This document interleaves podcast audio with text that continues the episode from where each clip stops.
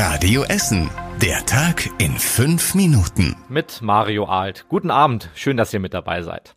In unseren Nachrichten haben wir heute schon mal auf Ende April geblickt. Darauf freuen sich die türkischen Kinder schon, denn da ist das Zuckerfest. Traditionell gibt's da für die Kinder immer Geschenke, meist etwas zum Anziehen und neue Schuhe. Für die Kinder im Erdbebengebiet in der Türkei ist es aber eine schwere Situation.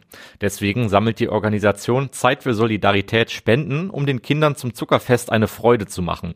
Unsere Radio Essen Moderatorin Anna Bartel hat über die schwierige Situation mit Cem Sentürk, einem der Initiatoren, gesprochen. In einigen Regionen gibt es mittlerweile Containerschulen. In einigen Orten ist es leider noch nicht möglich, einen Unterricht umzusetzen. Also nicht nur, weil die Räumlichkeiten fehlen, da fehlt auch Personal also auch viele Lehrer, da waren auch Opfer. Die Sammelaktion für Kinder im Erdbebengebiet läuft noch bis zum 12. April.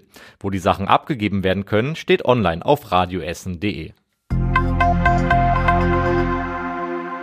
Schon im Februar hat uns ein großer Gülleaustritt in Felbert beschäftigt. Der hatte offenbar größere Auswirkungen als zuerst gedacht.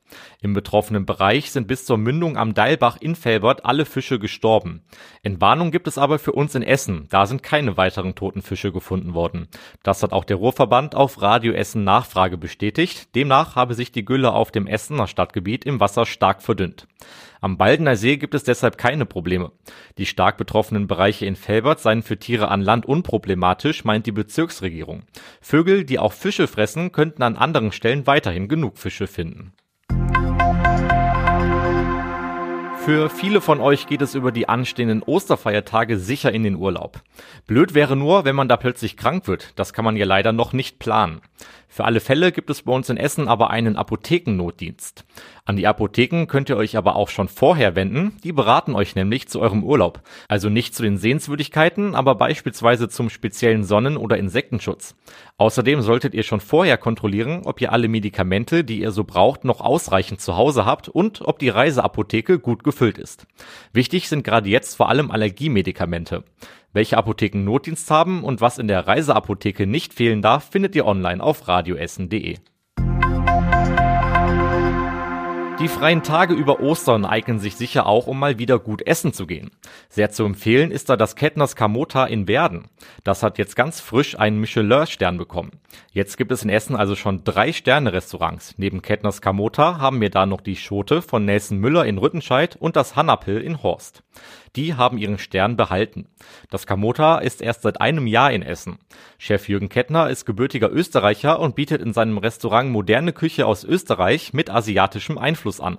Der Stern kommt für ihn nach nur einem Jahr überraschend und macht ihn sprachlos, sagt er im Gespräch mit Radio Essen. Er will jetzt natürlich weiter so kochen wie bisher und seine Gäste mit seinem Essen vor allem glücklich machen. Nach dem guten Essen im Sternerestaurant oder auch so als Erfrischung bei dem sonnigen Wetter gibt's natürlich ein Eis. Die Eisdielen bei uns in Essen starten so langsam in die Frühlings- und Eissaison. Dabei sind die Preise für eine Kugel Eis leicht gestiegen. Im Durchschnitt kostet eine Kugel zwischen 1,20 Euro und 1,50 Euro.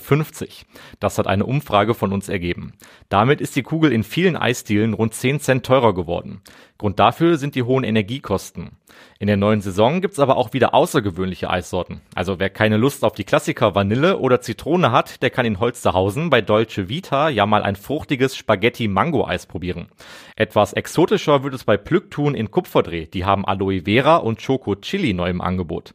Damit die Eisdielen gut vorbereitet in den Frühling starten können, suchen sie allerdings noch Aushilfen. Und das war überregional wichtig. Im oberfränkischen Wunsiedel ist ein zehnjähriges Mädchen tot in einer Kinder- und Jugendhilfeeinrichtung gefunden worden. Die Umstände des Todes sind noch unklar. Ermittlerkreise gehen allerdings davon aus, dass es sich um eine Tat unter Jugendlichen handelt. Zwei elfjährige Jungen und ein 16-jähriger stehen unter Verdacht. Und zum Schluss der Blick aufs Wetter. Heute war es weiterhin frühlingshaft mit ganz viel Sonnenschein. Die Temperaturen können auch am Abend noch bis zu 11 Grad erreichen, fallen dann in der Nacht aber wieder ganz schön weit runter. Bei minus 1 Grad kann es dann auch gefrieren. Morgen wird es dann etwas bewölkt, am Nachmittag kann es auch etwas regnen, das Ganze bei maximal 12 Grad. Und das waren die wichtigsten Meldungen des Tages. Die nächsten aktuellen Nachrichten gibt es dann wie immer morgen früh ab 6 Uhr in der Radio Essen Frühschicht. Bis dahin wünsche ich euch allen einen schönen Abend. Das war der Tag in fünf Minuten. Diesen und alle weiteren Radio Essen Podcasts findet ihr auf radioessen.de und überall da, wo es Podcasts gibt.